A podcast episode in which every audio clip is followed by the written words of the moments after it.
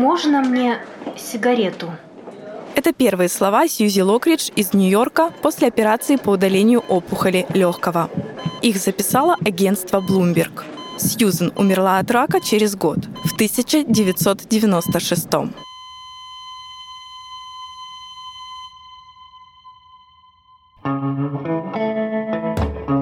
Ее молодость выпала на середину прошлого века, когда в медиа бодрые леди и джентльмены изображали успех с сигаретой во рту.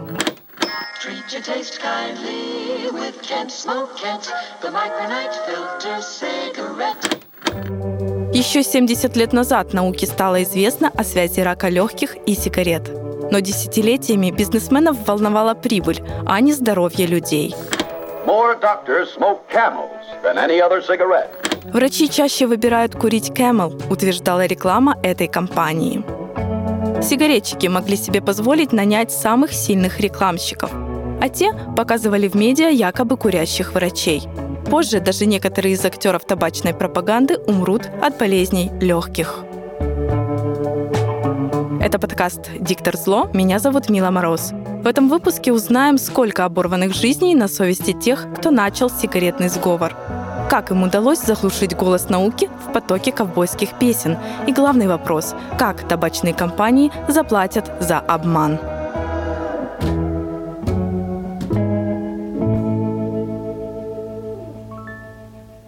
В начале 20 века сигареты для женщин – табу. Их курят лишь куртизанки. В 1904 году одну американку даже приговаривают к месяцу тюрьмы за недостойное поведение, курение возле ее детей. Позже Совет старейшин Нью-Йорка запрещает женщинам курить в общественных местах. Табачная индустрия осознает, что теряет потенциальную прибыль, и в 20-х годах нанимает теоретика пропаганды племянника Зигмунда Фрейда Эдварда Бернейса. Тот уверен, что идеи — это оружие, которое эффективнее пуль.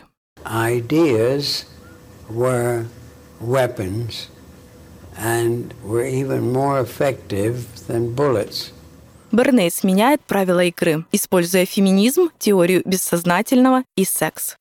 Don't settle for some of the taste, some of the time. Viceroy gives you all the taste, all the time. 1929 год. Пасхальный парад в Нью-Йорке заканчивается неожиданно. Специально нанятые женщины по команде достают сигареты и начинают курить перед десятками фотокамер, а рядом плакат со словами «Факелы свободы». Эту акцию организовывает Эдвард Бернейс. Прессе даже не пришлось платить. Газеты сами начинают обсуждение. Накануне Бернейс виделся с психоаналитиком и переводчиком Фрейда Абрахамом Брилом. Выяснял, что сигареты символизируют для американок. Важное место в обществе – удовольствие, ответил тот по Фрейду, символ власти, которой у женщин нет и к которой они стремятся. Интересно, что сам Бернейс был женат на публицистке и феминистке Дорис Флейшман. Она первая замужняя женщина с паспортом США, которая сохранила девичью фамилию и сделала из этого пиар-акцию. Правда, потом таки взяла двойную, но это уже другая история. После свадьбы она полноценная партнерка Бернейса в его компании и наверняка тоже влияет на акцию «Факелы свободы».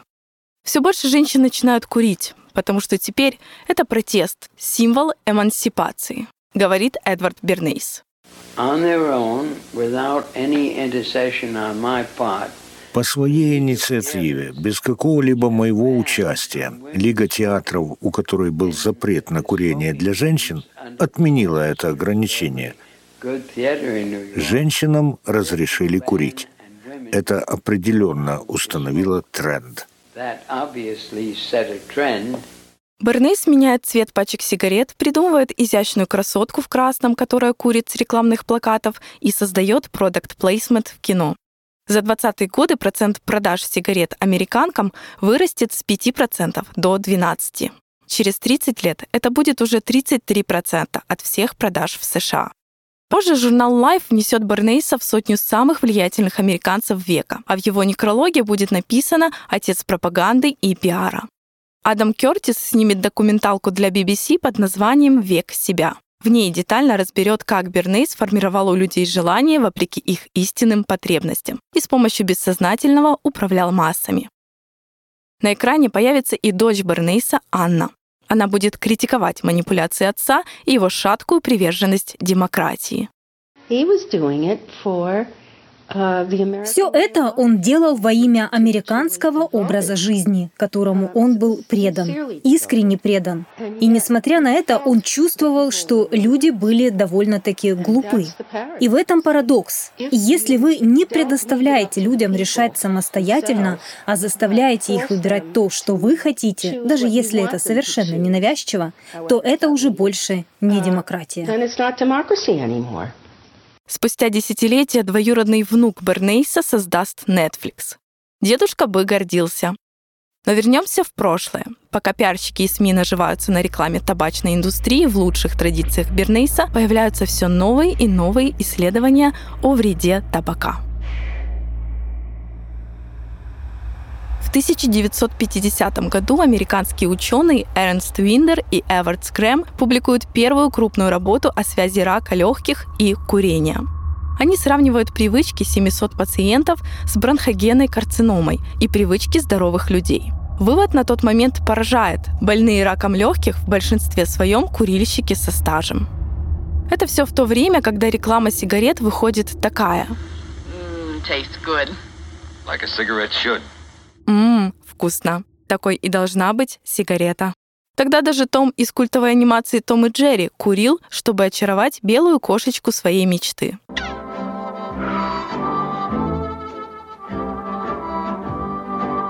В 1953-м к команде Виндера и Грэма присоединяется Адель Кронингер. В новом эксперименте ученые наносят на кожу мышей смолу сигаретного дыма, и у грызунов развивается рак. Журнал Life посвящает этой истории несколько страниц, и Time цитирует заключение Грэма о том, что дело против табака доказано вне всякого сомнения. Продажи начинают проседать, вместе с ними и акции табачных компаний. В архиве Нью-Йорк Таймс можно найти цитату за тот год доктора Элтона Очснера. Мужское население Соединенных Штатов резко сократится, если через следующие 50 лет число курильщиков будет расти в таком же темпе.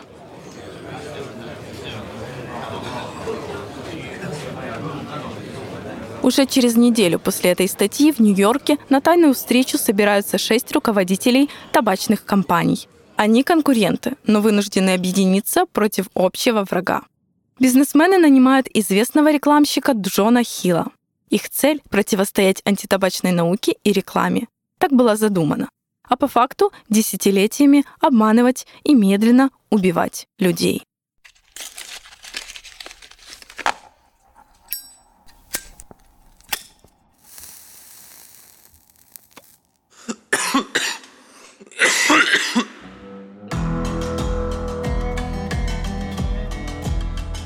Джон Хилл – сооснователь рекламной кампании с журналистским прошлым. Он хорошо понимает, как работает общественное мнение. Просто отрицать факты недостаточно, учит он бизнесменов. Нужно возглавить научную дискуссию, посеять сомнения, мол, влияние курения на здоровье окончательно неизвестно. Хилл создает табачный исследовательский комитет и публикует в газетах откровенное заявление курильщикам, рассказывает руководитель евразийского отделения Campaign for Tobacco Free Kids Джошуа Абрамс. Реклама обещала потребителям, что сигареты безвредны, что, как им было известно, являлось ложью. И это публиковали в более чем четырех сотнях газет по всем Соединенным Штатам. В то время, а это была середина прошлого века, газеты все еще были главным источником информации. И это было эквивалентом вирусной кампании сегодня. В этом заявлении табачники под диктовку Джона Хилла заложили тезисы, которые индустрия будет поддерживать более 40 лет. Курение сигарет не является доказанной причиной рака легких, сигареты не вредят здоровью, а также что необходимы дополнительные исследования проблем курения и здоровья. And so instead of telling the public и вместо того, чтобы рассказывать публике о том, что они уже знали о вреде курения, эти компании запустили мощную маркетинговую кампанию, которая должна была посеять сомнения насчет научных доказательств и при этом показать, что сами они озабочены здоровьем общества. План Джона Хилла был прост, но не честен. В ход шли любые методы, даже слухи о врачах, которые выступали против табачных компаний. Никто ведь не будет слушать доктора, который изменяет своей жене. Зато в рекламе рассказывают, что для многих врачей перерыв на работе — это время для того, чтобы насладиться сигаретой. Time out for many men of medicine usually means just long enough to enjoy a cigarette. Также рекламщики обыгрывают фразу, что сигареты — это то, что доктор прописал. На постеры с этими словами размещают фото не пациентов, а врачей, что усиливает манипуляцию. This is it. L&M filters, just what the doctor ordered. Уже в первый год работы комитета на пиарщиков и рекламу в СМИ уходит почти миллион долларов. Кроме того, выдают гранты для ученых и ищут скептиков, в идеале курящих. There's an expression in English that's become fashionable called corporate capture. В английском языке есть модное выражение «корпоративный захват». И оно означает способность богатых корпораций по большому счету использовать свои деньги для захвата других сфер, чтобы повлиять на эти сферы таким образом, чтобы превратить их точку зрения в точку зрения большинства. Например, вы предоставляете финансирование ученым Гарвардского университета и просите их исследовать табак или никотин. Но поскольку вы спонсор, вы имеете возможность диктовать условия для этого исследования. Вы можете говорить им, что подходит, а что нет. И после всего само исследование принадлежит вам, и вы можете его использовать так, как нужно вам. Уверен Джошуа Абрамс. Табачный исследовательский комитет активно занимался наукой о раке, без углубления в тему курения. Этот фокус устраивал всех заинтересованных. Что же происходило до конца 1960-х годов? Немало исследований проводилось табачной промышленностью, или никаких исследований не было вовсе. Понимаете, много современных исследований начались в 1950-х или 1960-х годах, а до того момента табак употребляли столетиями. Все понимали, что курение так или иначе связано с проблемами, но при этом все курили. Точно так же, как любая другая форма наркотика или алкоголь.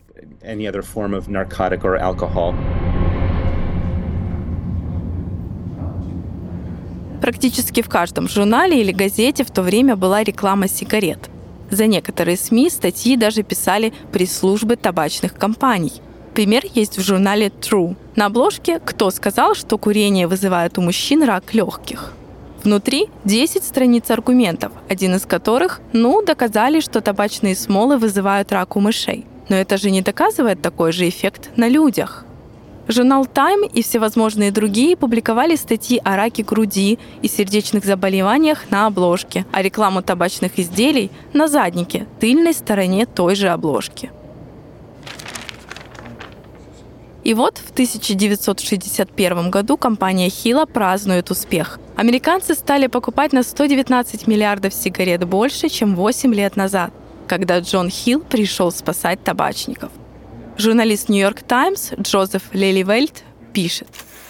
Удивительно, но шумиха вокруг курения и здоровья не привела к спаду в отрасли. Наоборот, это привело к потрясениям, непредвиденному росту и прибыли.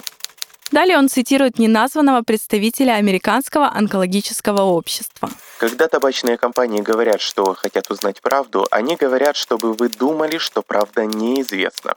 Они хотят иметь возможность называть это полемикой. Джошуа Абрамс уверен, что табачная индустрия стала первопроходцем и научила другие бизнесы, как продвигать в массы вредные товары. So, what the tobacco industry does, they created... Что делает табачная индустрия? Они создали модель, которую теперь используют сахаросодержащие напитки, такие как Coca-Cola, Pepsi, или же фастфуд, типа чипсов или жареной картошки из Макдональдса.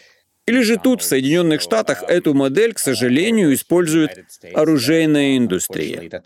То есть они создали очень сильную модель, как манипулировать общественным мнением, и они используют ее десятилетиями, чтобы заронить сомнения насчет вредных эффектов других продуктов. Например, вот как манипулирует автор книги «Жизнь для наслаждения» доктор медицины Питер Стейнхарн. Информацию о книге я нашла в рассекреченных документах табачной индустрии. Один из подзаголовков главы в книге «Проверь факты, прежде чем бросить такое удовольствие, как курение». Курение не всегда хорошо или плохо. Лично я не уверен, что прямая связь между курением и раком доказана. Пишет доктор Стейнхарн. Курение может быть потенциально опасным при раке легких и сердечных заболеваниях. Оно должно быть запрещено при определенных заболеваниях, но мы, врачи, не имеем права изображать из себя моралистов и запрещать курение в принципе. В 1964 году у науки появляется все больше антитабачных аргументов. Насколько это изменит ситуацию?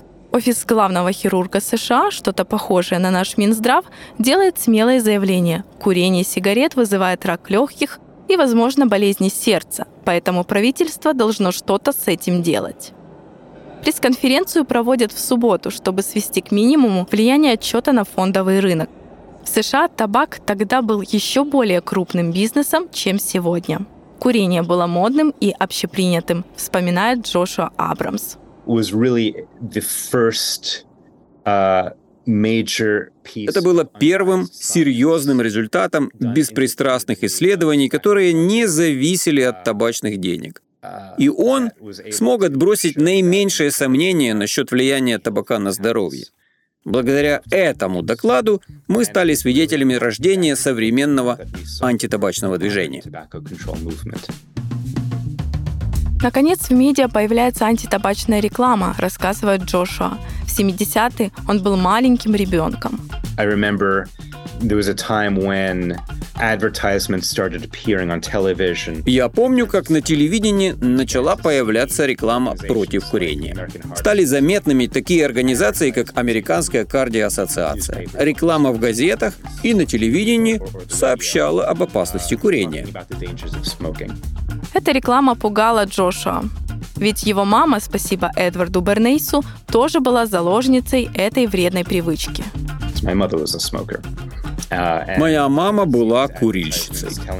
И когда я видел эти рекламные ролики, в которых говорилось о том, что курильщики рискуют заболеть раком, или рискуют раньше умереть, или рискуют заболеть всеми возможными типами болезней, я был в абсолютном ужасе. Но именно этот ужас в конце концов помог Джошуа одержать свою первую победу в борьбе с табачным дымом.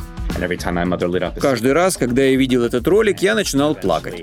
И в конце концов, после нескольких лет такой моей реакции, моя мать наконец сказала, «Больше причинять это моему ребенку я не могу».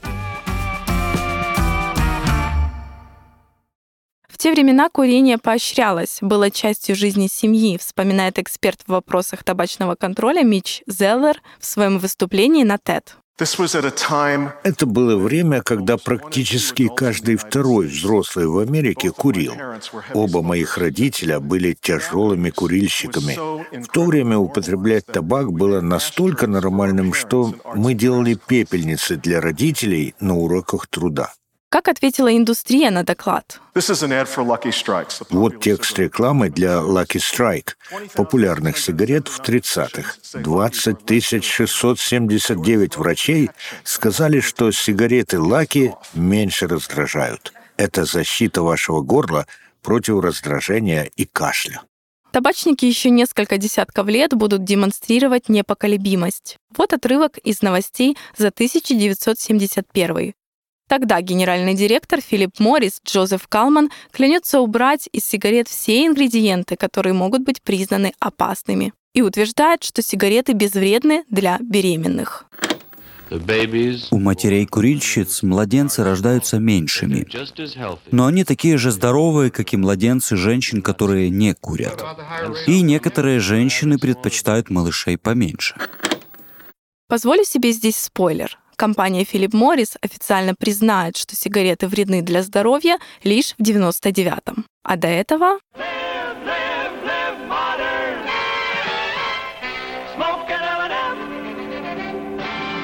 Что в переводе «живи, живи, живи современно».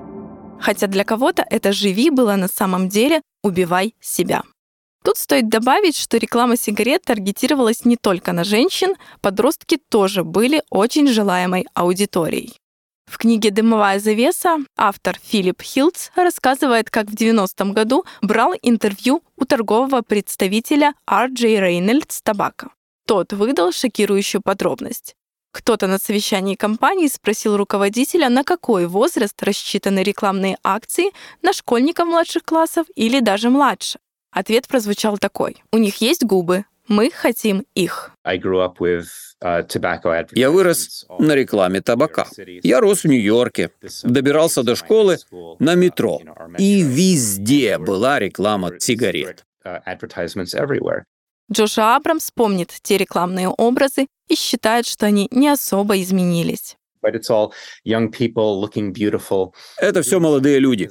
Они выглядят красиво, занимаются чем-то, что не имеет ничего общего с курением. Очень часто у них даже нет сигареты в руках.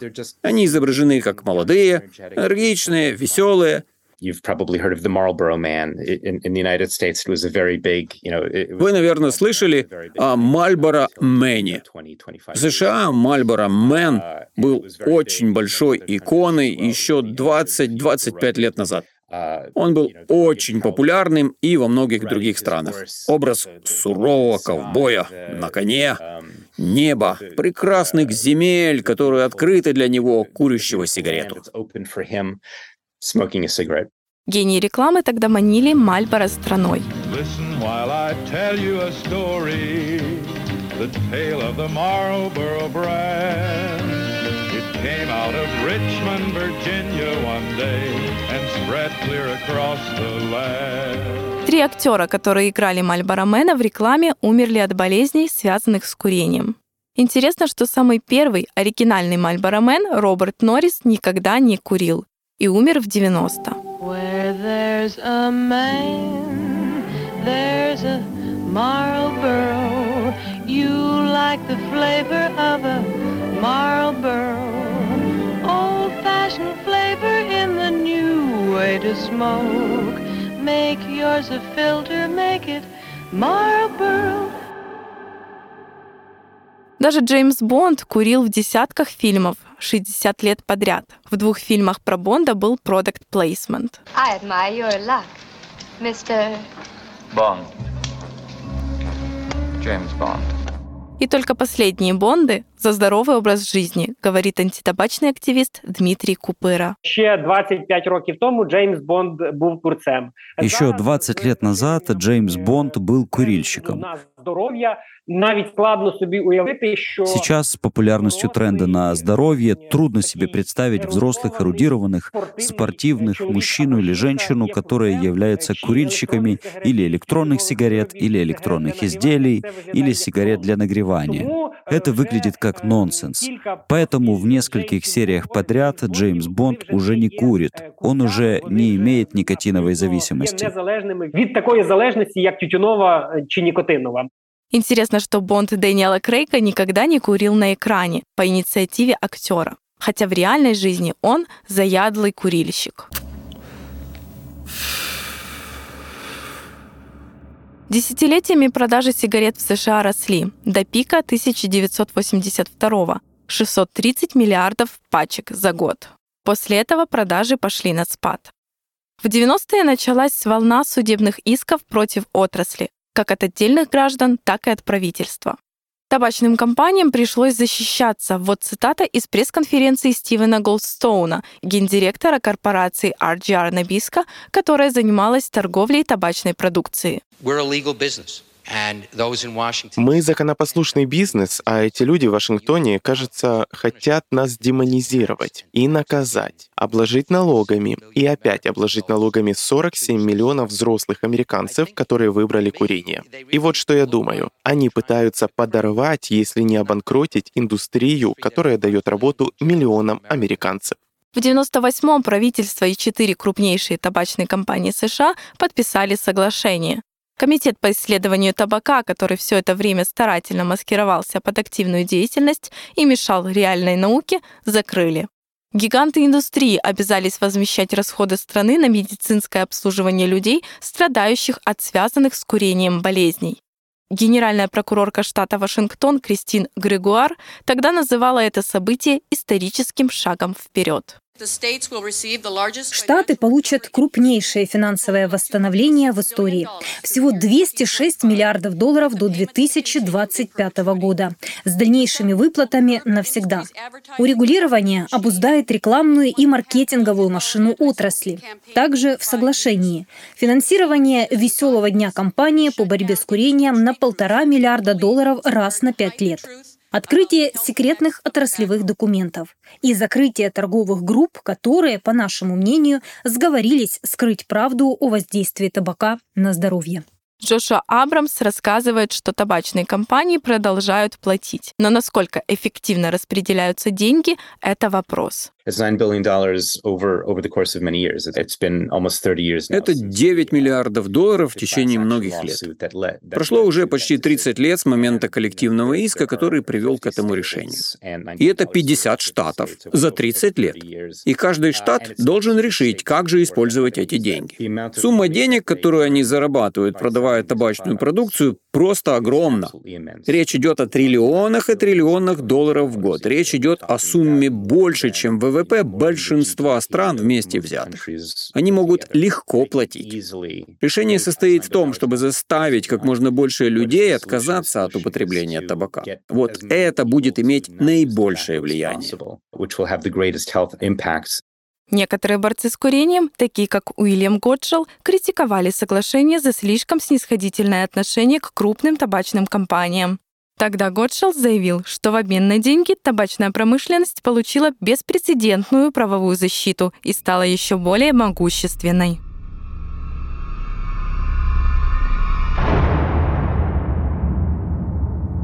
Пятидесятилетний тренд на курение обошелся США дорого. Сейчас, по данным Центра контроля и профилактики заболеваний, курение сигарет является причиной одной из каждых пяти смертей в Соединенных Штатах – Ежегодно умирает почти полмиллиона человек, включая смерти от пассивного курения. Схожая ситуация и в других странах. В Украине, по разным данным, от болезней, вызванных курением, умирает до 130 тысяч человек в год, а в России – до 300 тысяч. В странах Евросоюза эта цифра достигает 700 тысяч. Причем такие болезни связаны не только с курением традиционных сигарет – Дмитрий Купыра, исполнительный директор общественной организации «Життя», которая борется с пагубной привычкой, категорически уверен, что опасен любой табак. Сейчас никотиновая индустрия рассказывает, что сигареты для нагревания являются менее вредными или электронные сигареты являются менее вредными. Безопасного курения не существует. Любое употребление табака или никотина вредно для здоровья человека.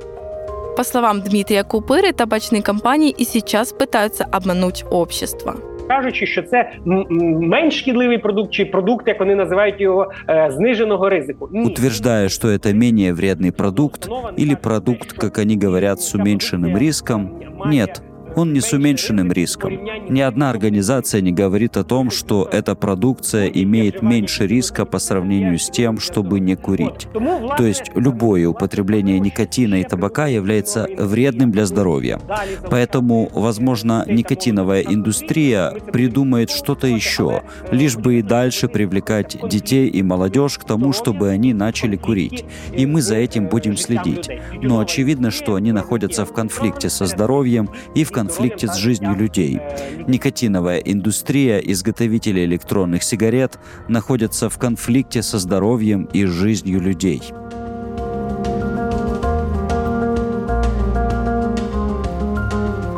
Не хочу звучать, словно читаю с упаковки, но все же перечислю.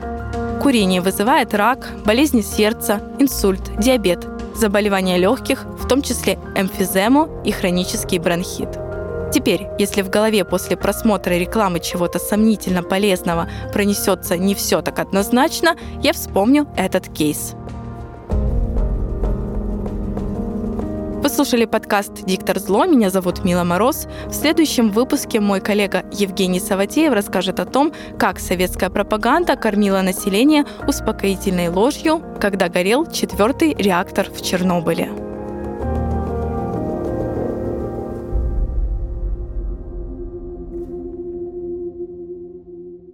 Этот подкаст создан при содействии Фонда поддержки креативного контента.